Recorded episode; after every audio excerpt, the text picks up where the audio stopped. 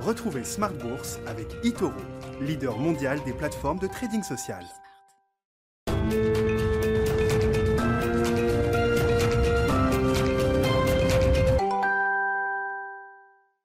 Et c'est reparti pour Smart Bourse, votre double dose quotidienne de marché en direct sur Bismart, chaque jour à la mi-journée, 12h30, 13h, et en fin d'après-midi, désormais la grande édition pendant une heure à partir de 17h. Au sommaire ce soir, le premier vrai rebond du mois d'octobre sur les marchés. On met fin à trois séances dans le rouge pour les indices euh, en Europe, avec un, rebond qui tient, un rebond de plus de 1% quand même euh, aujourd'hui pour les indices européens, pour le CAC 40 notamment, avec deux secteurs en vedette qui ont pris le, le relais, le secteur des finances et le secteur bancaire euh, spécifiquement. Hein, les grandes banques françaises tiennent le haut du pavé aujourd'hui au sein du CAC 40 et puis derrière le secteur de l'énergie évidemment avec la flambée continue des prix des matières premières au sens large et de l'énergie en particulier. On voit encore une progression sur les prix du pétrole, sur les prix du gaz naturel aujourd'hui.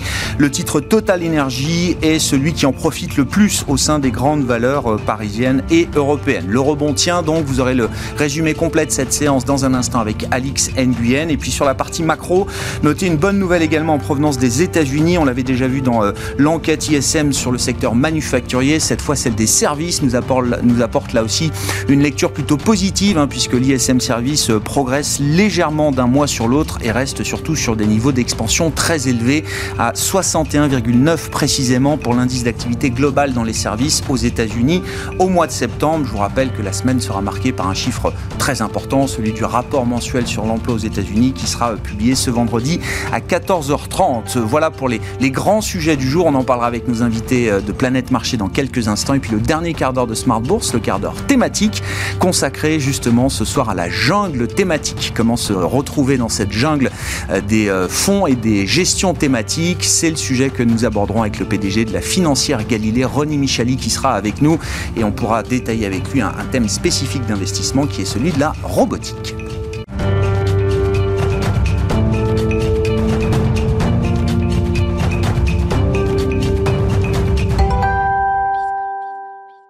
Une belle séance de rebond pour le CAC 40 après euh, trois jours de baisse. Les infos clés du jour sur les marchés, c'est avec Alix Nguyen.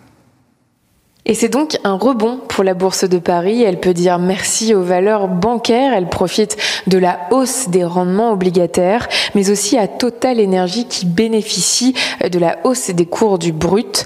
Du côté de Wall Street, on note un léger regain à l'ouverture au lendemain de la forte baisse du S&P 500 et du Nasdaq, plombé par les poids lourds de la high-tech. Facebook se reprend après une chute de près de 5% hier. Pour rappel, le réseau social fait les frais d'accusation d'un lanceur d'alerte corrélé à une panne qui paralysait l'accès à son site hier et donc par ricochet à ses applications Instagram et WhatsApp pendant plusieurs heures. Pour rappel, hier, l'OPEP Plus a finalement euh, maintenu la hausse prévue de 400 000 barils par jour de sa production. L'augmentation de la demande et la pression exercée par certains pays comme les États-Unis n'y auront donc rien fait. Les banques caracolent donc en tête du CAC. BNP Paribas gagnait plus de 3% cet après-midi, Société Générale aussi. Et puis il y a le bon de plus de 4% de crédit agricole. Ce bon intervient après l'annonce du lancement de son programme de rachat d'actions d'un montant maximum de 500 millions d'euros. À une échelle européenne, le stock 600 des banques signe la meilleure performance sectorielle. Le secteur de la technologie se reprend. Il souffrait récemment des tensions sur les taux d'intérêt. Rebond qui intervient notamment après la confirmation par l'allemand Infineon de sa prévision de chiffre d'affaires pour 2021 et d'une marge record en 2022 du fait d'une forte demande de puces. À Paris, ST Microelectronics rebondit. En zone euro, la croissance de l'activité dans les services est restée forte en septembre. On relève cependant un ralentissement du fait de tensions inflationnistes qui ont pesé sur la demande. L'indice PMI IHS Market a reculé de 2,6 points à 56,4, mais il est ressorti au-dessus de l'estimation flash. Et puis, accélération surprise de la croissance de l'activité dans le secteur des services aux États-Unis. L'indice établi par l'Institute for Supply Management a progressé de 0,2 points à 61,9 en septembre, dopé par la progression des nouvelles commandes. L'importante volatilité constatée depuis la fin du mois dernier ne devrait pas s'amenuire à l'heure où le président Biden tente de faire voter son plan de relance, mais aussi un prolongement du plafond de la dette. Il devrait être dépassé dans deux semaines. Et puis, un autre facteur de volatilité, il s'agit de l'attente du rapport sur l'emploi de septembre. Il sera publié vendredi et son potentiel impact sur le calendrier du tapering de la Fed. Focus sur quelques valeurs. Le groupe de prêt-à-porter SMCP Bondi Européenne Topso, filiale de Shengdong Rui, le principal actionnaire du groupe, a fait défaut sur le paiement de son emprunt émis en 2018 de 250 millions d'euros. Rebondissement qui confirme la thèse d'un changement de propriétaire du groupe. Et puis BIC chute de près de 7%. Goldman Sachs a vendu 2,1 millions d'actions du groupe, soit 4,6% du capital. Une opération réalisée pour le compte d'un assureur suédois. Demain, l'agenda sera chargé. Il y aura les chiffres de l'emploi privé américain, le point de conjoncture de l'INSEE en France, et puis les ventes au détail dans la zone euro. Tendance, mon ami, c'est avec Alex Nguyen, chaque jour à 12h30 et à 17h dans Smart Bourse sur Bismart.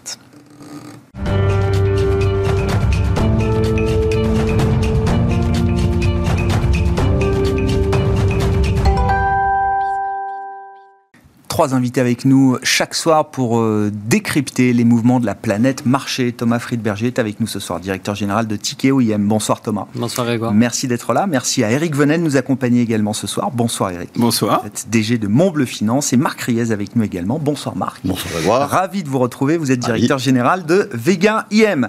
Euh, parlons de la crise énergétique. C'est la dernière facette de cette crise complètement euh, atypique et de cette sortie de crise complètement atypique qu'on connaît.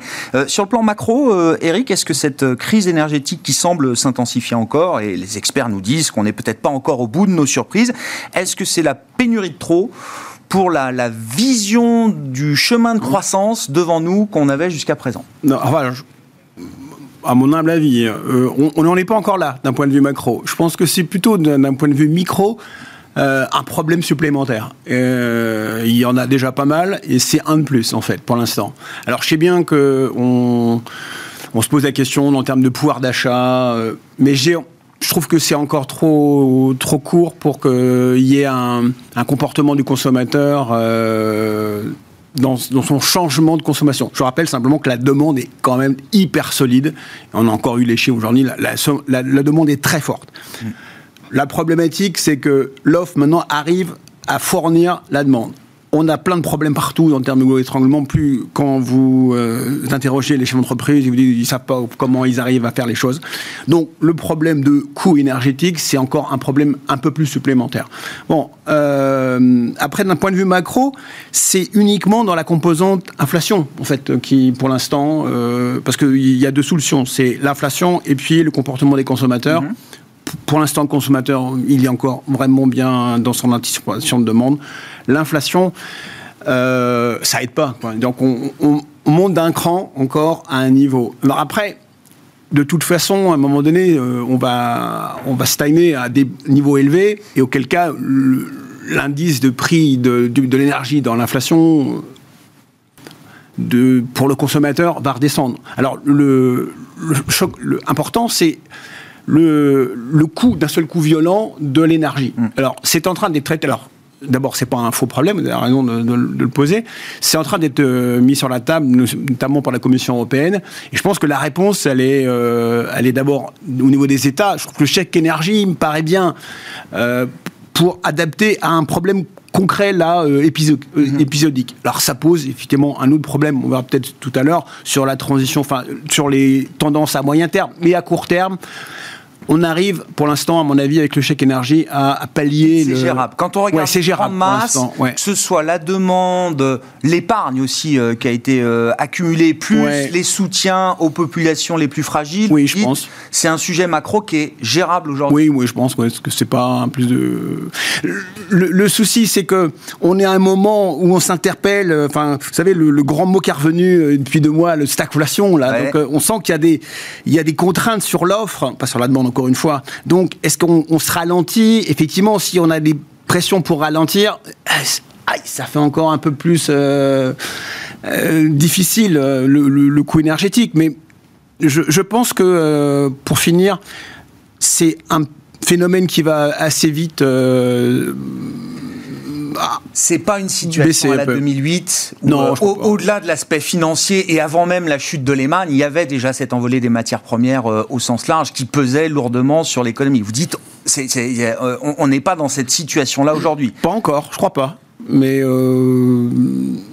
Intimement, je crois pas. Non, non, non. mais, on peut, peut, jouer que sur l'intime conviction hein, pour l'instant. parce que non, non, mais c'est si, une situation. regarde bien, c'est une situation tellement exceptionnelle. Au jour le jour. Voilà, hein, donc, euh, euh, et puis il va y avoir des pressions quand même, parce que si vraiment il y avait un, problème sur la, croissance, euh, il y aura des pressions sur l'Arabie Saoudite, sur, le, mm. sur la Russie, de manière à ce qu'on on tempère un peu la hausse de prix. Hein, voilà. Pour l'instant, Plus n'a pas euh, modifié sa, stratégie. Il n'y euh, a, pas, a pas lieu non plus. Est-ce que c'est la pénurie de trop, euh, Marc? Bah, de trop, je ne sais pas. moi, ce qui, me semble déjà, c'est qu'on ne peut pas craindre tout et son contraire. C'est-à-dire que là, aujourd'hui, l'inquiétude un peu des marchés, c'était le ralentissement de la Chine.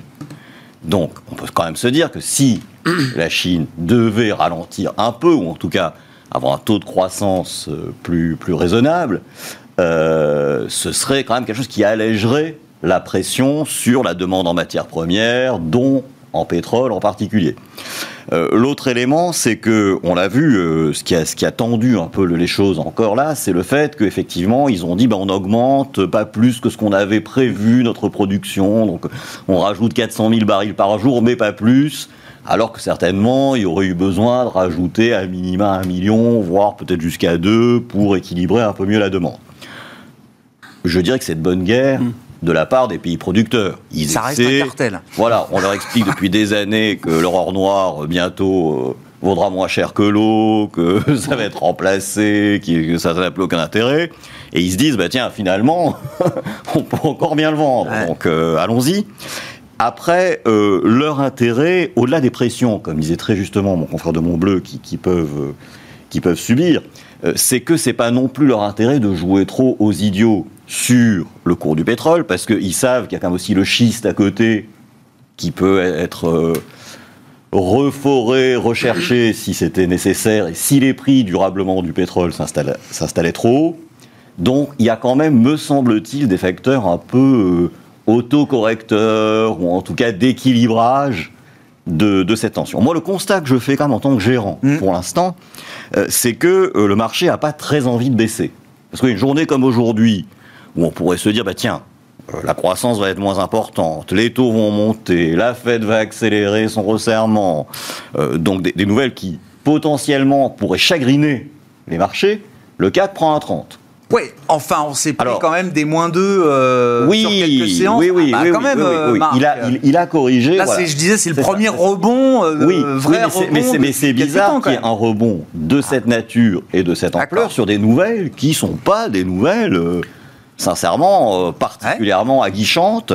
Et, le marché voit le bon côté des choses. Et comment vous l'expliquez alors que le marché soit aussi résilient Si c'est cette lecture-là que. Bah, euh, ma euh, lecture, c'est qu'il n'est pas mûr, en fait, pour une vraie correction, parce qu'il y a beaucoup de liquidités toujours, parce que, on l'a vu aujourd'hui, on a des ISM aux États-Unis qui sont encore supérieurs. Moi, le chiffre qui m'a quand même frappé hein, dans, la journée, c'est le 61,9 de l'ISM des services aux États-Unis quand le consensus était un petit peu en dessous de 60, enfin vers 60, hein, disons, pour euh, simplifier. Donc on voit bien. Ça traduit pas une euh, modération, une bah, normalisation euh, excessive. Ça, traduit un consommateur américain qui en veut. Et quand le consommateur américain en veut, la bourse peut pas facilement ne pas en vouloir. Hmm. Voilà un peu le résumé. Ouais, ouais, je comprends. Encore, si tu il y a une résilience, mais avec un, une rotation sectorielle qui est violente hein, quand même, parce que euh, celui qui a pas de, de, bancaire ou de pétrolière, pétrole, il est pas bien. Hein, euh, non, non, mais je, sais qu'on en parlait il y a un mois. Enfin, je me souviens, le, que bon, c'était un, un, peu mort pour l'instant pour le luxe, qu'il fallait prendre du cash et puis il fallait revenir sur l'autre secteur. Ben voilà, il, il, faut pas être trop le dernier, hein, parce que EDF, tu 15% et, et, ça, effectivement, c'est une tendance qui est peut-être pas complètement terminée avec les tensions sur les taux, etc. Thomas, comment vous regardez cette crise euh, énergétique? Alors, les phénomènes conjoncturels, et puis peut-être que ça révèle aussi d'une d'une faillite ou de la, de la fragilité peut-être de la transition énergétique telle qu'on l'a imaginée, telle qu'on l'a pensée, avec les objectifs qu'on a pu se fixer.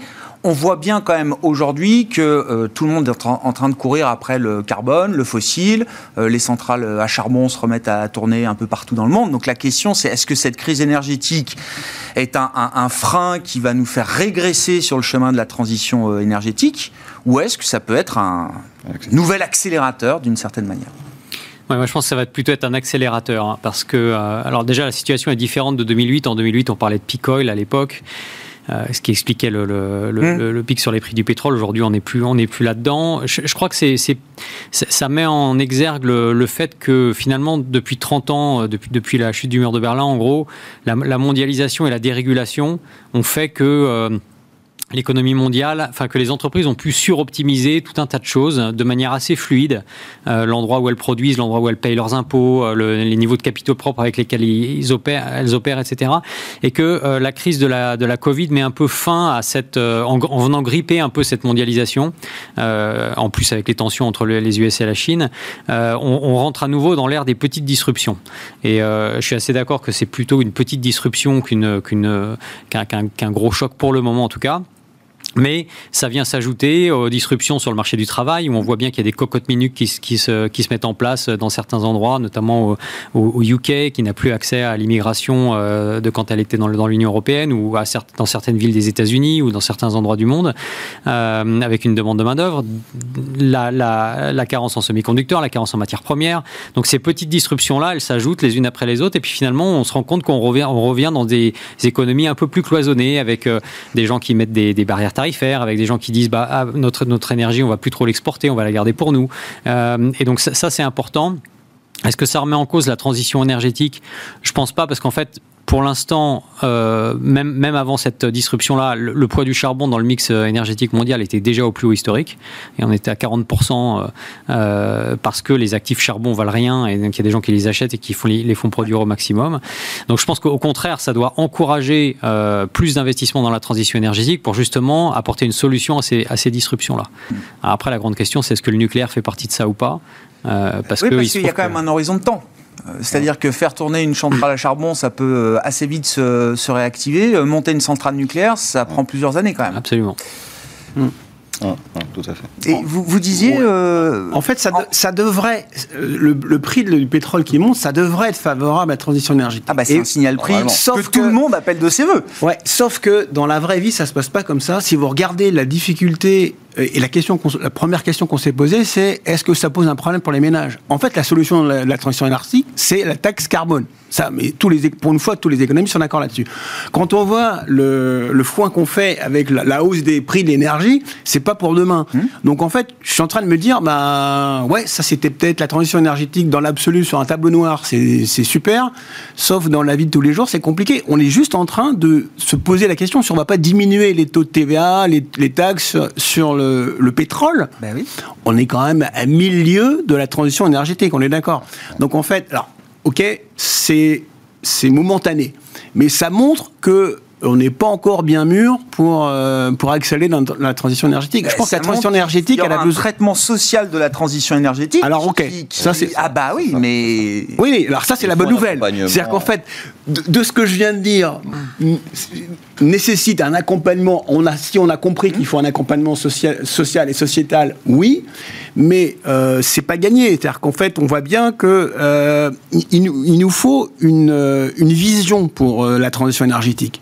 Or, euh, la vision entre un pétrole à, moins, quelque chose et 80 dollars le baril, c'est compliqué. Donc, je, ne suis pas sûr que ça soit finalement dans l'absolu une, bonne nouvelle parce que euh, certes, dans l'absolu, euh, je me suis toujours dit, bah, 100 dollars, c'est bien, au moins ça va pousser. Bah, je suis pas sûr que ça pousse grand-chose parce qu'on euh, on est un peu démunis, la preuve. Est-ce que, en termes d'investissement, euh, Thomas, est-ce que ça remet au centre du jeu peut-être toute une partie du marché que les investisseurs voulaient écarter, à savoir les grands énergéticiens, pour pas dire les pétrolières, puisqu'aujourd'hui ce sont des groupes multi, multi énergie, qui étaient trop fossiles, trop carbone à l'heure de l'ISR et de l'ESG il y a encore quelques mois et quelques quelques années et dont on s'aperçoit aujourd'hui qu'on aura quand même du mal à faire sans eux. Est-ce que ça remet quand même une partie de, ces acteurs de marché au centre du jeu? En, partie, et, il faut bien noter aussi que ces acteurs-là, les énergéticiens, comme, euh, vous dites, euh, sont aussi en train de faire leur transition énergétique. Bien sûr. En tout cas en Europe. Oui. Alors, Certains sont dans des phases avancées, hein, bien sûr. Des Eni, Iberdrola. Euh, Après, et, pourquoi ça se passe de cette manière-là? Probablement aussi parce que euh, ces entreprises-là réalisent que si elles ne le font pas, elles vont devenir rapidement ininvestissables. Mhm. Euh, et là, on était quand même à deux doigts d'être.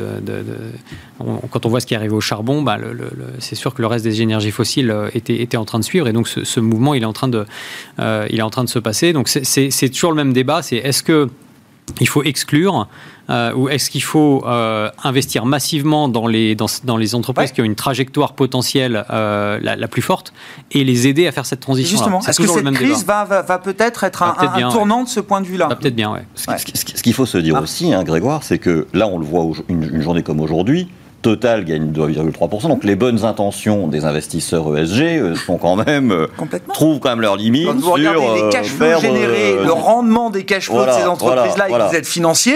Voilà. Donc on voit que quand effectivement c'est important pour arriver à suivre le bench d'en avoir, bah, les gens s'assoient un peu quand même globalement sur leur sur leur bon principe. Mais ce qui me semble, c'est pour rebondir sur ce que, ce que disait justement Thomas, dans le fait que ça peut devenir effectivement ininvestissable boursièrement c'est qu'il y a peut-être un destin de ces entreprises-là vers le private equity. Alors là, Thomas en saura beaucoup plus que moi, puisqu'ils ils sont très forts sur ce sujet-là, c'est pas mon cas.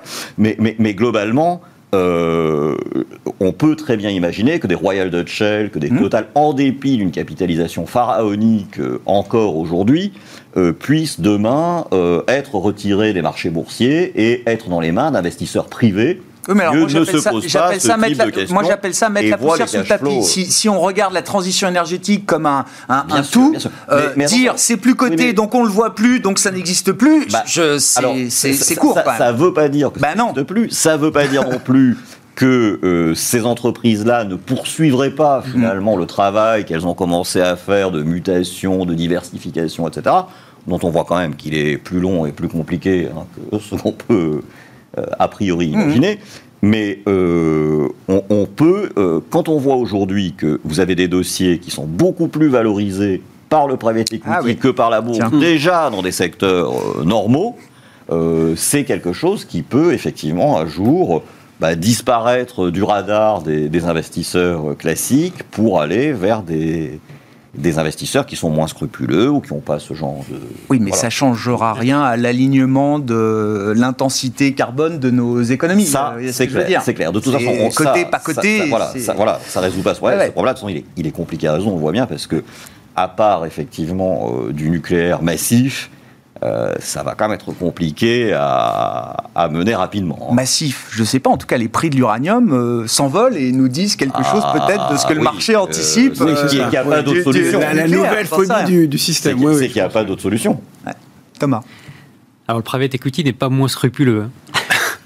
Non, non, c'est ce que j'ai voulu. Non, non, la logique d'impact dans le. La logique d'impact non, mais, bon, et puis, et devient, devient, aussi prévalente dans euh, le ah, bon côté. Ah oui, bien sûr. Ouais, bien sûr. et c'est même il a été précurseur d'ailleurs. Oui, parce que parce que c'est plus facile à faire. Parce que quand vous détenez une grosse partie du capital et que vous êtes au bord ou de la dette d'une eh société et que vous êtes euh, vous avez un droit de regard, euh, c'est plus facile à, à, mettre en place. Ensuite, bon, c'est vrai que sortir intellectuellement, euh, euh, euh, pourquoi pas. Après, sortir de la cote des ce genre de capitalisation-là, faire du tech private là-dessus, c'est ça s'est encore jamais vu hein, à, ma, connaissance. Donc pourquoi pas. Hein, mais ah, non, mais je, pense par contre qu'il y a, y a un phénomène qu'il faut pas qu'il faut pas ignorer, c'est que la transition énergétique en Chine et aux US, c'est parti. Hum. Et et c'est pas ça qui va faire euh, euh, reculer la Chine. C'est-à-dire que la Chine a dit en 2060 on sera neutralité carbone, en 2030 on aura le pic d'émissions.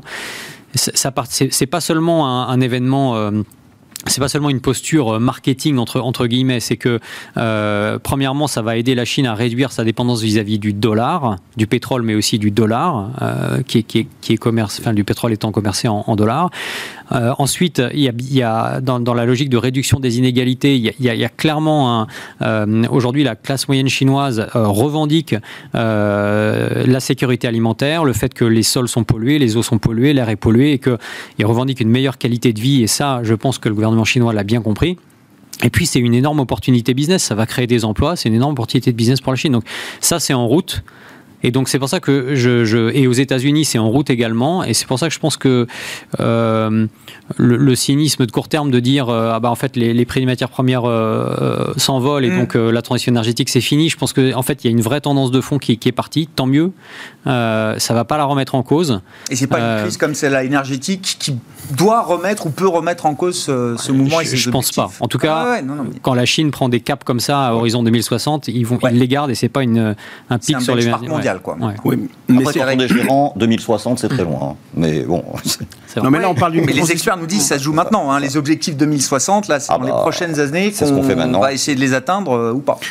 C'est intéressant. Là, on parle de transition énergétique imposée. Quand on, la Chine dit, euh, voilà, moi, euh, je veux faire baisser effectivement mes émissions de carbone, je, je coupe euh, la production dans les usines. Donc en fait, y a, on en est là. C'est-à-dire soit on fait une transition énergétique violente et c'est par la décroissance, enfin ça s'appelle comme ça hein, globalement, parce que les arrêts de production en Chine c'est mmh. ça. Soit on le fait par le marché et, et, je reviens à ma position tout à l'heure, on, on, a demandé c'est compliqué on a par demandé le marché. À des Donc industriels en fait, très électro-intensifs en Europe et en France de, de, de couper et de oui. modérer un peu leur production dès cet été. Hein. Ouais. Ben oui, mais ça arrive aussi chez nous. Hein. Oui, oui, enfin, bah oui, c'est moins violent bon. quand même. Enfin, oui, oui. Euh, puis d'abord, c'est dans les mécanismes qui ont été négociés, euh, c'est quand même pas la même chose. Mais je voulais juste revenir sur Total, parce que je bah, j'ai pas cette même vision. Total, je vois pas pourquoi Total serait pas ESG parce que euh, dès lors dès lors que vous vous dites que bah je mes cash flows que, euh, et mes bénéfices que que j'améliore même là avec un pétrole si je le réinvestis encore plus dans dans le, la transition énergétique bah, bon, c'est moi c'est ce que je ferais. Enfin, c'est top là. Du coup, euh, je, je, convainc tous les réticents qui euh, qui ont enlevé le Total des euh, des listes mmh. de l'ESG. Je vois pas pourquoi Total n'est pas dans l'ESG. C'est parce que c'est du pétrole. C'est pas ça le problème. Le problème, c'est que parce que d'avis aujourd'hui, ça augmente sur ce sujet-là. Portefeuille. C'est un, une coïncidence extraordinaire avec le rebond du prix du pétrole quand même. Vous voyez ce que je veux dire C'est qu'effectivement, oui, mais... on peut considérer que. Non, mais d'abord, c'est pas un changement d'avis. Ils l'ont déjà, ils l'ont déjà évoqué. Mais pas le jour où le pétrole s'envole. Ouais, si, si, si, le jour où le pétrole s'envole, le, le, le, super profit entre guillemets que je fais en vendant mon pétrole, je le réinvestis dans des. Oui. Euh, Pourquoi pas bah, C'est une façon intelligente de, de, de sortir par le, par le haut de la chose. C'est la coïncidence, moi, qui m'étonne. Que les gens trouvent ESG Total le jour où le pétrole s'envole, je, ah non, enfin, je, je sais pas. qui, qui c'est pas aujourd'hui, mais c'est pas oui, aujourd'hui. Oui, mais, le, ce débat-là, on l'a eu oui, il y a six mois. Ah, hein, donc, euh, encore, bon. C'est sans doute que Total, c'est encore trop CO2, trop carbone pour ça. un portefeuille qui veut mesurer ouais, mais justement vous son pas une boîte carbone comme Total, et euh, être aligné sur 1,5 de degrés. Voilà. Ouais, on bouge et quand on doit faire des reporting justement sur euh, l'impact carbone des portefeuilles et tout, bah il faut bien dire ce qui se passe aujourd'hui. Donc euh, c'est ça qui est ça qui est compliqué. J'avais une alors changeons de sujet, mais j'avais une bonne question. Euh, OVH arrive donc euh, sur mmh. le marché euh, d'Euronext euh, en tant que boursier d'expérience. Euh, Marc, est-ce que la bourse de Paris, Euronext Paris, est-ce mmh. qu'il y a une communauté d'investisseurs suffisamment éduquée sur ce genre de dossier pour euh, supporter justement l'arrivée d'un groupe comme OVH. Il... Je dis juste, hein, qui va se valoriser 5,5 fois son chiffre d'affaires estimé pour 2021, donc chiffre d'affaires estimé à 660 millions d'euros, la valo est comprise, market cap va sortir entre 3,5 milliards et 3,7 milliards. Euh, avec une rentabilité qui n'est pas encore euh, éprouvée, mais c'est normal, ils sont dans des phases d'investissement très importants, etc., etc. Hum. Sans qu'on aille jusqu'à se comparer au Nasdaq, encore une fois, est-ce que la bourse de Paris euh, est prête pour ce genre de dossier Alors, vu la taille de la CAPI au démarrage, je pense qu'il y a suffisamment de, disons, d'investisseurs, de gérants, d'instits en France pour supporter l'intro. Après, sur la durée, sur le parcours d'OVH boursier potentiel dans les années à venir, peut-être que ça aurait été plus intéressant pour eux financièrement de s'introduire sur le Nasdaq que de s'introduire sur Euronext. Parce que, voilà, ça- effectivement. Mais le- le- que n'aurait-on dit si OVH était allé s'introduire sur voilà, Nasdaq voilà, voilà. Donc c'est pour ça qu'il faut quand même se réjouir que des industriels français, un Bien tissu voilà, de licorne française reste à, à- à Paris. Moi, je trouve ça formidable. Et pour a- moi, c'est un test Il y en pour a d'autres. la hein, Bourse il y a de Paris avant tout. il y a, voilà, il y a, a d'autres. euh, donc c'est un test pour la Bourse de Paris. Moi, je pense que la Bourse de Paris répondra à présent parce que c'est quand même un, un sujet. Le cloud, c'est quand même un sujet important. Tout le monde a compris le potentiel de, de ces de ces fermes, je dirais, de, de serveurs, etc. Surtout quand euh, on a pas mal de données à gérer, ça devient de plus en plus notre cas dans nos métiers de, de l'asset. On mesure euh, le confort et la valeur de, de- ces boîtes-là. D'une infrastructure sécurisée. C'est ça, c'est ça. Et puis, et puis en capacité évolutive, dupliquée, etc. Donc, euh, non, moi je pense que c'est bien qu'ils s'introduisent chez nous. Euh, Il y a de quoi faire. Après, si ça devient vraiment euh, un deuxième euh, Google, peut-être que là, il faudra qu'ils élargissent un peu. C'est euh, pas bon tout de suite. c'est pas pour tout de suite. Voilà, non, mais je vous tout posais la question, Marc, parce que voilà. vous l'avez noté la semaine dernière, i4 Santé, alors que Oui, oui. d'un point de vue boursier, l'anti-OVH, hein, c'est-à-dire que c'est vraiment euh, dossier ultra connu, voilà. sécurisé, les murs, la santé, une maison mère i4 que tout le monde connaît sur le marché, des gens sérieux, le dossier, euh, on en parle depuis deux ans, tous les investisseurs de la place sont au courant, bah ça sort pas. Oui, et nous, nous, on était prêts à y aller. Chez Vega, on était prêts à, à aller à l'intro, donc euh, bon, voilà, mais effectivement. Alors, la J'ai pas, compris clairement quel avait été le sujet. On m'a expliqué que la le taille flottant, de l'opération. Le flottant. Ah, Ouais. En fait, si vous voulez, le sujet, c'est pas seulement la taille de la capi. Parce que vous cherchez à lever 800 à 1 milliard d'euros, visiblement, c'était peut-être une limite euh, atteinte pour la Bourse de Paris. Bon. Non, non, mais je. Non, non, non, je pense que l'idée, c'était. Enfin, le- la, la crainte de, de- dans ce sens, c'est qu'effectivement, c'était un peu. Voilà, c'était un peu important pour ce secteur-là. Et après, c'est le fait qu'ICAD restait quand même l'actionnaire euh, majoritaire, que donc, bah, voilà, il n'y aurait pas nécessairement de- Mm. toujours de la liquidité, etc. Mais c'est dommage parce que c'était un beau dossier qui aurait pu. Voilà. Nous, on, est- on, est- on était intéressés par ouais, le dossier, en tout cas. ça reviendra peut-être. hein. C'est des dossiers pour la bourse, ça ou pas, euh, Thomas? I4 Santé, OVH, OVH. Bah, OVH, c'est une bonne nouvelle qu'ils aient souhaité s'introduire euh, sur Euronext Paris. Puis il faut bien commencer par quelque, par quelque chose. Donc euh, euh, peut-être qu'ils vont. Euh, ça, ça- ça- je suis d'accord avec, avec, avec Marc, hein, ça, ça va faire un- c'est un très bon test, mais c'est quand même une très bonne nouvelle. Parce que euh, aujourd'hui, bah, les quatre gros acteurs du cloud sont américains euh, et euh, on a besoin de, de champions européens pour plein de raisons, y compris des raisons de, euh, des, des raisons euh, Sécurité, de RGPD. sécurité, des, des raisons même géostratégiques, hein, euh, clairement. Et donc, euh, et donc avoir ce- cette société euh, licorne qui vient s'introduire à la Bourse de Paris, c'est une très bonne nouvelle. En tant que société cotée, nous-mêmes sur Euronext Paris, on peut que s'en réjouir parce que ça renforce la, la crédibilité de la, de la place de, de la place de Paris. Euh, voilà. Et effectivement, après, euh, c'est sûr que la profondeur des marchés de capitaux américains, on va pas la, c'est pas ça qui va la changer. Euh, c'est une, de leurs- une de leurs grandes forces, notamment d'ailleurs par rapport à la, à la Chine, cette capacité à attirer des capitaux, donc des talents, donc euh, Il faut de le la dire, propriété le profil intellectuelle. des investisseurs aussi. et le profil des investisseurs le- et l'appétit pour le risque. Euh, parce que c'est vrai qu'aujourd'hui, dans le, le- le- les investisseurs particuliers en France, euh, euh, il y, a- une, culture financière aux États-Unis d'appétit pour le risque qui est complètement différente de celle des investisseurs européens. Donc effectivement, pour ce type de profil-là d'entreprise, il y, a, toute une rééducation, je dirais, à opérer. Voilà. Mais euh, c'est une, bonne, euh, une- bonne façon de commencer. Ben, bien sûr, bien sûr. Comme vous dites, il faut bien commencer par quelque chose. OVH, donc euh, la, première négociation se fera le, le 15 octobre hein, sur le marché d'Euronext. Sur ces euh, questions. Mais il juste aussi pour remettre un symbolique, peu en qui- perspective. Bon, vous le disiez tout à l'heure, euh, Eric, c'est vrai que la fenêtre de tir des IPO c'est un peu fermée. C'est pas juste à Paris. Euh, on a comptabilisé une douzaine de grosses opérations d'introduction en bourse, euh, Europe, US, Asie, qui ont été retirées, débranchées au dernier moment au cours du mois de septembre. Oui, c'est ce que j'allais dire. En fait, il y, a- il y a deux choses. D'abord, il y a un côté symbolique qui est sympa. Effectivement, ça leur raconte une belle histoire. Bah oui. Enfin, je le avec les mots, hein, parce que moi, c'est ça qui m'intéresse. Mais soyons fiers qu'ils aient finalement choisi Euronext Paris plutôt Voilà, que le Nasdaq. voilà, Ils voilà. auraient sans doute eu Et- Ah oui. Et je vais- Ils auraient pu hein. le faire. Voilà. Et je vais même plus loin. Je pense que ça peut le faire pour peu que les marchés se calment un peu. C'est-à-dire qu'en fait, euh, il y a des périodes au moment où, oui, si on a, encore 4-5 jours de stabilisation, on peut encore se projeter. Mm. Mais il y a, il y a, il y a 4-5 jours, vous ne projetez pas. Vous dites, bon, euh, qu'est-ce que je fais avec ce marché? Je reconstruis mon portefeuille assez rapidement. Voilà. Donc si au vu de la, de la séance de journée, oui, on en est. Hein. D'ici 4-5 jours, on s'est stabilisé.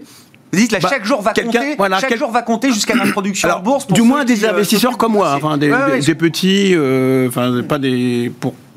Donc euh, pour le peu, ça peut le faire. je, encore une fois, je suis pas un spécialiste, mais il y a deux, il y a une belle histoire et le, le, timing pour revenir. Mm, mm.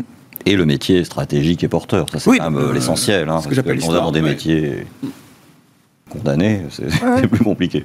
On verra bien. Et payer 5,5 fois le chiffre d'affaires, euh, oui, enfin. Euh, ne me dites pas ça. Non, mais. La plus grosse ligne, c'est Hermès. Donc. J'ai pas habitué à l'exercice. Hermès en tête. non, mais si vous êtes capable de le faire pour Hermès, il n'y a pas de raison voilà, de voilà. Euh, ça, pour, nous, Sauf qu'il n'y a pas le vécu d'Hermès. Pour nous, pour nous, c'est pas. Voilà. Le sujet, c'est pas 5, 5, 5 fois. Ça peut valoir 5 fois et demi le chiffre d'affaires si les perspectives sont excellentes, si les marges sont très bonnes, s'il y a des bonnes barrières à l'entrée. Et que le temps voilà, il est clous de bourse. Euh, euh, nous, on s'arrête pas euh, à ça. Voilà, c'est la qualité du business model qui nous fait dire si c'est intéressant d'y aller ou pas.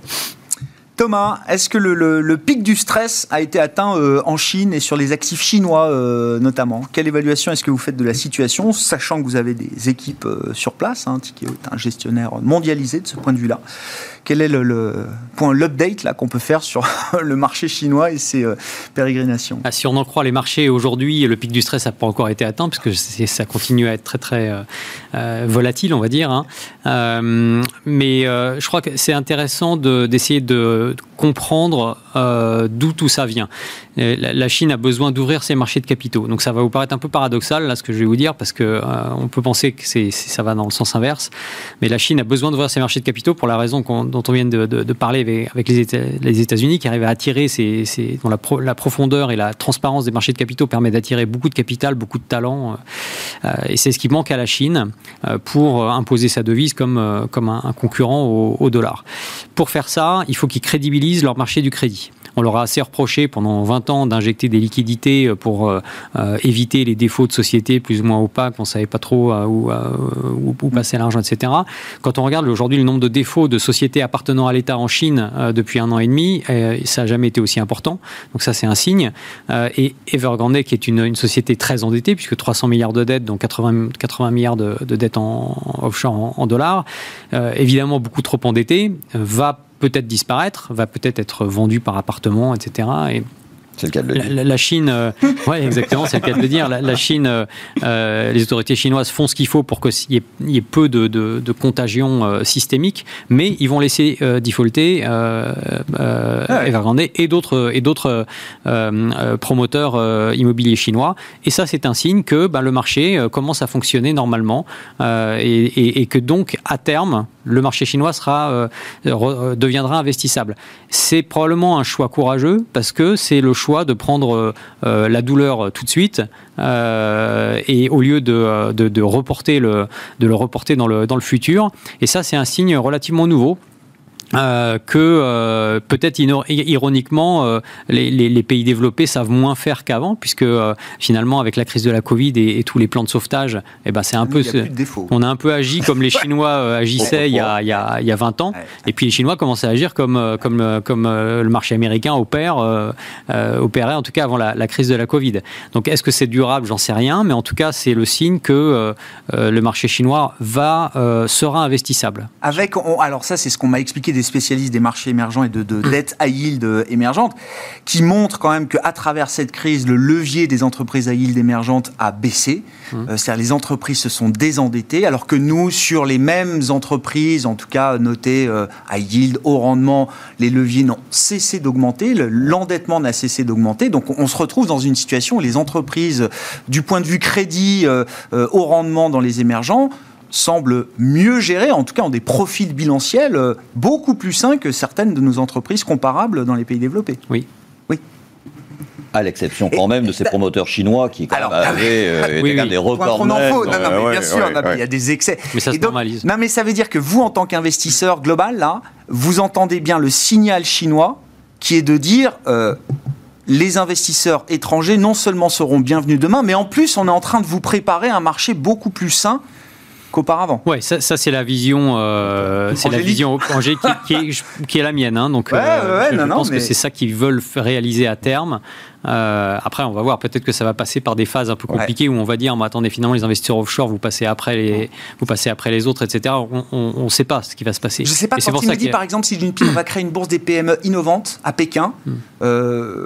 Moi je comprends ça, c'est justement quand même l'idée que les capitaux chinois, on va savoir les employer et les réutiliser en Chine à travers nos entreprises. Ouais, ça, ça- ça, c'est probable. Et puis de toute façon, la volonté d'ouverture, euh, enfin la volonté d'indépendance euh, en termes de devises euh, de la Chine, elle est pas pas nouvelle. hein.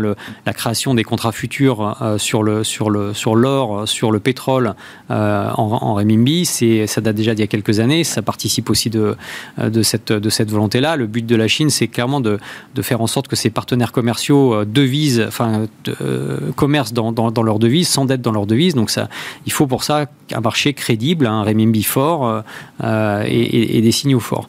Je crois que au-delà des allocations macro en disant la Chine faut y aller, faut pas y aller, euh, euh, les États-Unis et l'Europe euh, c'est plus comme avant donc faut plus y aller, etc.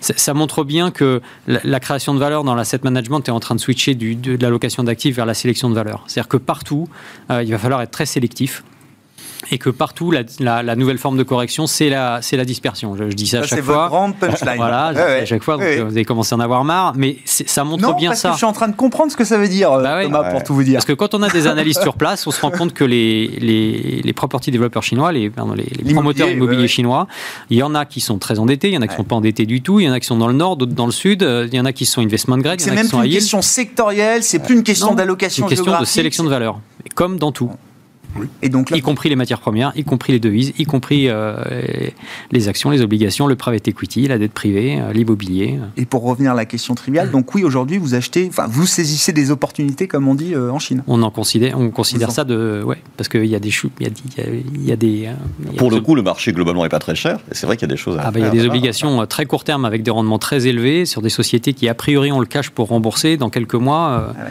euh, avec et qui des- souffrent par contagion de ce qui se passe au Ouais. cours des Evergrande. Ouais.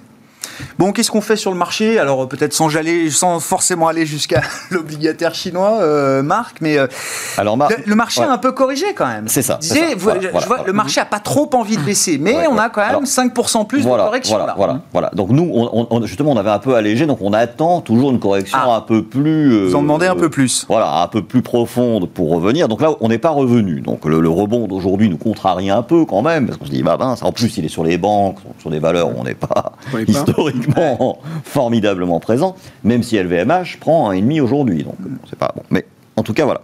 Et donc l'idée, c'est que on se disait, euh, il y a cette pandémie qui, bon, est plus ou moins sous contrôle, mais qui est quand même encore euh, en cours, hein, pas trop l'oublier quand même. Il y a cette Chine quand même qui ralentit, on l'a vu avec euh, les chiffres de, de vente au détail en Chine récemment, l'affaire d'Evergrande.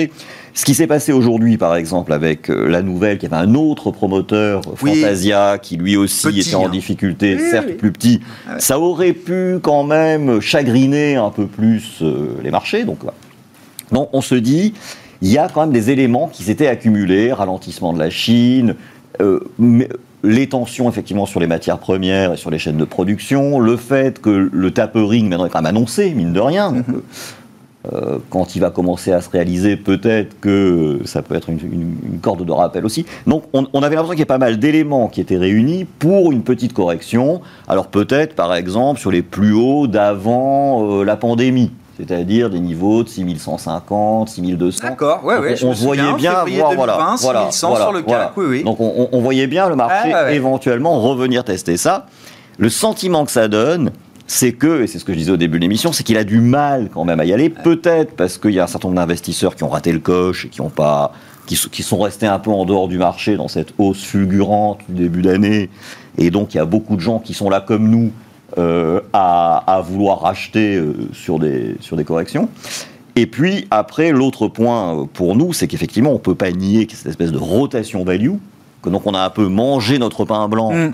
sur euh, les valeurs de croissance, même si, Thomas le dit, il y a le sujet du stock picking qui est en cours, et puis euh, c'est pas général à tous les secteurs. La techno, par exemple, reste le secteur qui a le mieux performé cette année, qui pourtant n'est pas un secteur value. La hard tech euh, semi-conducteur, oui, c'est voilà, voilà, exceptionnel comme environnement. Exactement. Donc, donc, pour le coup, euh, bah, on est quand même aussi dans une phase de rotation vers euh, dans la multigestion des fonds plus-value. Euh, euh, donc on a acheté des fonds de nos confrères DNCA. Ah ouais, vous vous adaptez au profil voilà, de, voilà, de voilà, marché, voilà, au schéma de marché que, voilà, parce que et, et, euh, et on n'hésite pas dans l'intérêt de nos clients à vendre nos propres fonds dans ces cas-là, parce que c'est notre devoir par rapport à eux. Ah ouais. Et puis, dans les portefeuilles en ligne directe, effectivement, d'aller sur des dossiers. euh, alors, on n'est pas encore, pour être tout à fait franc, allé massivement sur le secteur euh, bancaire. Mais euh, bon, c'est vrai que euh, on, est en tout cas sur des choses un peu plus value que, que ce qu'on a joué dans le passé. Ah ouais, je comprends. Bon.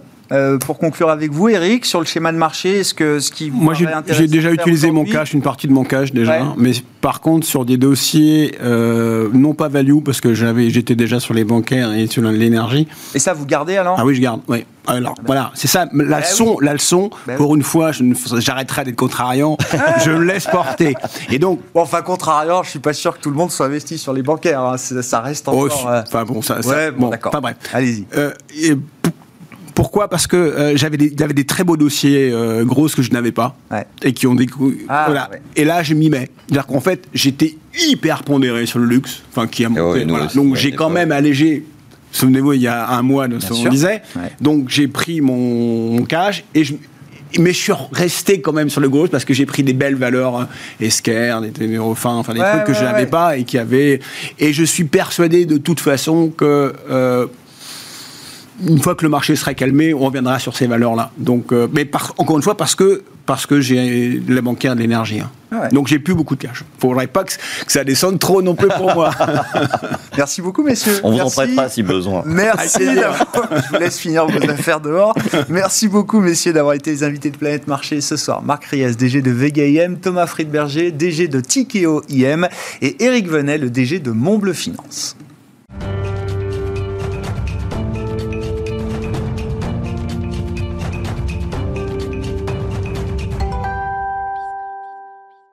Le dernier quart d'heure de Smart Bourse, chaque soir c'est le quart d'heure thématique et c'est un rendez-vous récurrent avec le PDG de la financière Galilée, Ronnie Michali qui est à mes côtés. Bonsoir Ronnie. Bonsoir Oui, Grégoire. le thème avec vous à chaque fois, c'est comment s'y retrouver dans la jungle thématique. Vous en avez fait une, une proposition de valeur importante dans les outils que vous mettez à disposition, que ce soit à travers euh, les fonds que vous créez pour vos clients ou même les outils que vous mettez à disposition des conseillers en gestion de, de patrimoine. Votre conviction, je la rappelle, euh, Ronnie, c'est que demain, un portefeuille action sera avant tout un portefeuille thématique. Tout à fait, exactement. Et c'est pour ça qu'on a lancé le fonds Galileo World Equity Thematics. Donc, ça y est, c'est lancé. Donc, qui est la lancé- concrétisation de cette conviction, c'est ça? Tout à fait. Alors, on avait Galileo Global Thematics, qui est un fonds flexible thématique. Et là, on a Galileo World Equity Thematics, qui est en fait un fonds qui a vocation à investir sur les fonds actions thématiques en architecture totalement ouverte. Les thématiques, on les sélectionne avec euh, notre outil d'analyse, le Codex des thématiques, que vous connaissez Ah ouais, bien sûr. Que vous commencez à bien Ouais. connaître, on va dire. Et, et- et, euh, et les fonds, on les sélectionne grâce à notre modèle d'analyse propriétaire de sélection de fonds. Donc c'est un fonds de fonds action euh, thématique Tout à fait. avec cinq grandes verticales, cinq grands piliers euh, thématiques en l'occurrence. Exactement. Euh, Ronnie, alors quels sont-ils justement les cinq axes d'investissement là que vous avez choisis? Alors, le Codex, en fait, a segmenté les thématiques en cinq grands piliers thématiques. Donc, en fait, on a la, révolution digitale et robotique, hein. on a euh, les évolutions démographiques, on a la transition énergétique, on a les nouveaux modes de consommation et euh, on a l'émergence des classes moyennes. Et avec tous ces cinq piliers thématiques, on retrouve les grandes méga trends, les grandes euh, perspectives économiques mondiales pour les prochaines années. Bon, vous avez cité effectivement, alors une des grandes thématiques, c'est la révolution digitale numérique et la robotique. Et justement, l'exercice que- qu'on se proposait de, euh, de faire aujourd'hui avec vous, euh, c'était de, de passer bah, au crible du codex des thématiques, cette thématique de la, de la robotique. Pour bien comprendre, alors, euh, l'intérêt, la dimension de cette thématique euh, robotique, et comprendre également votre processus de, de sélection, donc qui euh, est ce fameux codex des thématiques, qui est bah, un grand recensement, une grande nomenclature des, des thématiques qui amène, alors le CGP qui l'utilise par exemple, jusqu'à euh, euh, pouvoir sélectionner les fonds qui correspondent à la thématique qu'il a pu identifier à travers euh, ce codex. hein. Voilà. Alors c'est pour l'instant un outil interne, mais on publie. Euh, et puis je, je Oui, bien sûr. vous Oui, voir oui, hein, oui. euh, Communiquer, périodiquement. pour- oui. Voilà, exactement. Euh, mais du coup, on va, on va sélectionner, nous, en multigestion, donc encore une fois en architecture ouverte, il y a près de 20 sociétés de gestion qui sont représentées dans, dans Galileo World Ouais. Euh, donc, on, on sélectionne en fait les, les gérants qui nous paraissent être les meilleurs dans chaque thématique grâce au codex des thématiques. Et donc, le codex des thématiques, il a segmenté en cinq piliers, comme je vous disais, et il a quatre étapes, puisque c'est un processus, donc Ouais. il a quatre étapes. Euh, la première étape, c'est évidemment l'étude des fondamentaux de la thématique. La deuxième étape, c'est l'analyse chiffrée. La troisième étape, c'est euh, l'analyse des points forts et des points faibles de la thématique. Et la quatrième étape, c'est l'étude du gisement euh, des fonds Eh ben, thématiques. Voilà. Oui, oui. Parce que le but à la fin, c'est quand même de sélectionner euh, un ou des fonds qui correspondent à cette thématique. Et alors, Bah, voilà. et alors avant cela, euh, il faut qu'on sache si la thématique mérite d'être dans le codex des thématiques. Et pour ça, la thématique, elle doit avoir trois critères fondamentaux Ouais. chez nous. Ouais. Euh, premièrement, elle doit être structurelle. Deuxièmement, elle doit être internationale. Et troisièmement, elle doit être transversale. Et s'il n'y a pas ces trois critères, c'est du thématique washing, comme vous Voilà, dites. Ça, euh, exactement. Non, non, mais j'ai, oui, je commence à, je commence suivre. On a même créé le hashtag depuis Ah la dernière oui. fois. voilà. Alors, admettons, enfin, partons de l'idée quand même que la robotique est une tendance structurelle euh, internationale et qu'on n'est pas dans le, le washing, que c'est une vraie thématique. Allons-y. Première étape, les fondamentaux. Alors- Comment est-ce que vous définissez les fondamentaux de cette thématique Alors, je, je vais répondre à votre question, mais déjà, pourquoi elle est structurelle? Bon, on, on connaît depuis maintenant euh, des années une automatisation des process, c'est- pas la question, mais on est à l'aube en fait d'une révolution technologique euh, tout à fait bouleversante, qui est euh, que les robots aujourd'hui sont ne sont plus forcément programmés pour les tâches qui- qu'ils vont accomplir. C'est-à-dire qu'ils traitent des données euh, grâce à l'intelligence artificielle. hein. Et c'est ça finalement la révolution au sein de la robotique, c'est qu'ils traitent euh, finalement des données euh, pour, pour adapter finalement les tâches qu'ils vont réaliser aux données qu'ils ont eux-mêmes collectées et eux-mêmes traitées de manière presque indépendante parfois. Donc ça, ça c'est une première chose. Au niveau des chiffres, hein, juste citer un petit chiffre, euh, euh, 66 euh, robots pour 10 000 employés en 2015. Euh, on est en 2021, 113 robots pour 10 000 employés dans le monde. hein. Donc ça ne fait qu'augmenter. Rien qu'en 2021, plus 12% de commandes de robots dans le monde. Donc voilà, c'est une thématique structurelle. Internationale, oui, il n'y a qu'à regarder les dix premiers pays euh, robotisés dans le monde. On peut s'apercevoir rapidement qu'ils sont séparés entre les différents continents qui sont importants pour l'économie mondiale, c'est-à-dire évidemment l'Asie, euh, l'Europe, euh, plutôt l'Europe occidentale et l'Amérique du Nord. Et transversale, alors on trouve des robots partout maintenant, Grégoire. On trouve des robots donc en médecine, euh, pour des examens, on trouve pour, pour, pour des interventions chirurgicales parfois, on trouve des robots dans le domaine de la défense, pour le transport de matériel, pour survoler des zones euh, de combat, euh, pour combattre parfois Ouais, c'est multisectoriel, c'est ça. Exactement. Donc, euh, dans le domaine spatial, pour la réparation d'engins, pour l'exploration, c'est vraiment multi. c'est vrai. Et même dans, dans- dans votre logement, peut-être, avec euh, les fameux robots euh, aspirateurs connectés, Oui. les, les tondeuses connectées. Enfin, voilà. Donc, voilà. Donc, c'est une thématique qui mérite d'être dans le codex. Et du coup, analysons-la. Ouais. Quels sont les fondamentaux, effectivement, euh, de cette thématique robotique, euh, Ronnie alors Alors les fondamentaux, j'en ai un tout petit peu parlé, mais euh, voilà, c'est effectivement que on est dans, dans, dans, une révolution où les appareils robotiques modernes sont capables de traiter des informations et de s'adapter en conséquence. Ça, c'est vraiment le- le- l'un des fondamentaux les plus importants.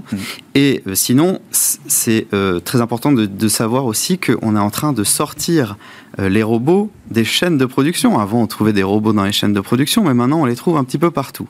Et ça, c'est vraiment deux choses qui vont permettre un essor de la thématique euh, robotique euh, dans les prochaines années. Donc les fondamentaux sont là.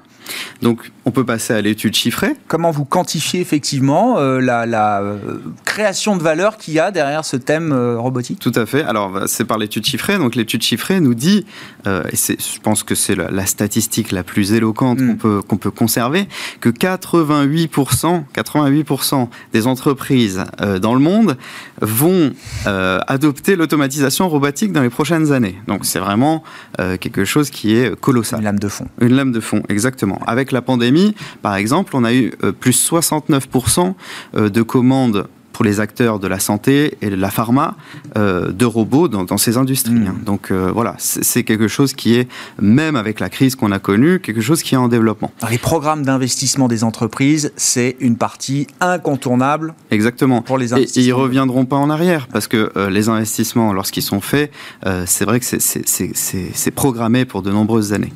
Et donc après, on arrive sur euh, le troisième volet qui est l'étude des Ouais. points forts et des points faibles. Alors moi je commencerai bien par les points faibles. C'est quoi les Oui. risques qu'il y a et la faiblesse qu'il y a Parce que évidemment présenté comme ça, on se dit bah oui c'est la voie royale, c'est l'autoroute et c'est ce qui fait une méga tendance. hein. Oui. Mais c'est quoi la faiblesse du, du- du thème ou les risques peut-être associés à ce thème? Bah, vous avez raison, on est, on est de toute façon obligé de se remettre en question hein, de, donc, euh, dans toutes les décisions qu'on prend. Les deux points faibles qu'on a pu, euh, euh, comment, je dirais, comment dirais-je, euh, Identifier. c'est c'est tout simplement euh, il va y avoir des conséquences sur les emplois. On estime qu'entre 9 et 14% euh, des emplois sont automatisables. Alors, ça dépend des pays. En Norvège, c'est plutôt 6% En Slovaquie, c'est plutôt 30% Donc voilà, il peut y avoir. Il y a une limite sociale voilà, et politique peut-être voilà, à l'adoption ou en tout cas la, la- la vitesse d'adoption. Oui, tout à fait. Tout à fait, il peut, il robotisation. peut y avoir ça. Euh, et deuxième euh, gros écueil qu'il peut y avoir, c'est que les robots collectent beaucoup de données, y compris les données personnelles. Et on est en plein, effectivement, dans euh, les débats euh, avec les nouvelles réglementations, RGPD et autres, euh, sur euh, la collecte des données personnelles. Donc ça, ça peut être effectivement un petit peu intrusif dans la vie des individus et ça peut euh, contribuer à remettre en question. Voilà. Mais pour autant, on pense que la révolution est en marche et les points forts pour le coup, c'est que euh, les, euh, la thématique de la robotique s'insère dans les tendances euh, de l'économie mondiale Mm. qui sont tout autres. On a pu évoquer en- ensemble déjà le vieillissement de la population. Et ben, euh, les robots permettent finalement d'aider les personnes dépendantes, per- permettent d'augmenter la productivité qui est perdue par le vieillissement de la population également. Ça permet aussi de, de s'intégrer la robotique dans une autre tendance de fond de l'économie mondiale très très importante, c'est évidemment la transition énergétique. Le tri des déchets par les robots plus efficace que par euh, les humains. Mm. Euh, le- le- la, les o- la- la précision dans la production qui permet de prendre moins de matières premières, moins d'énergie, c'est aussi euh, aidé par les robots. Donc ça, voilà, c'est c'est vraiment les points forts qu'on a, qu'on a, qu'on a identifiés. Et puis le, le gisement de fond, hein, en un Alors, mot. euh, ouais, est-ce que est-ce que c'est une thématique alors qui est déjà beaucoup traitée euh, par les grandes maisons de la place et d'ailleurs et, et, un, deux ou trois fonds, j'en sais rien, qui vous paraissent peut-être les, les- les plus appropriés, ceux qui euh, exploitent en tout cas le mieux cette thématique robotique selon vous, euh, Ronnie Oui, alors euh, nous on en a identifié, euh, je crois qu'on en a 12 hein, sur la thématique de la, de Ouais. la robotique. C'est beaucoup, je me rends pas compte. C'est, c'est- Non, c'est pas beaucoup. Il y a des thématiques où il y en a beaucoup plus. Hein. Maintenant, c'est c'est quand même pas mal. C'est Ouais, un ouais. gisement qui, est- qui a le mérite d'exister. Et bon, on, on travaille pas mal avec euh, donc euh, Pictet Robotics. Alors Pictet, vous connaissez, hein, Bien sûr. très Grande gestion thématique. thématique. Il y a euh, aussi le, le fonds de, de Thematics euh, AM, Thematics euh, AI and Robotics. Ce qu'on aime bien dans celui-là, c'est qu'il combine les deux, puisque j'ai dit que la révolution au sein de la robotique, c'était l'intelligence artificielle. Donc voilà. Et puis euh, un ETF, hein, si vous voulez euh, euh, passer par euh, une gestion euh, plus passive, euh, on utilise, euh, enfin, on regarde en tout cas le- Ouais, le- l'ETF de l'IXOR, l'IXOR euh, euh, Robotics and AI. Bon. Voilà. C'est intéressant, oui. La gestion active est, est- est très investie dans la gestion thématique, mais on trouve aussi euh, de la gestion passive. Tout à fait, est tout capable fait. de s'adapter à. Il n'y a rien de plus constant que le changement. Oh, comme c'est bien dit. Ce sera la phrase de fin, euh, Ronnie. Merci beaucoup d'avoir été avec nous pour cet exercice donc sur euh, la, la gestion thématique. On vous retrouvera euh, régulièrement. Voilà, pour passer au crible du codex, à chaque fois une thématique en particulier. C'était la thématique robotique qu'on abordait avec vous et Ronnie Michali, donc qui est à mes côtés en plateau, le PDG de la financière Galilée, invité du quart d'heure thématique de Smart Bourse ce soir. On se retrouve demain en direct à 12h30 sur Bismart.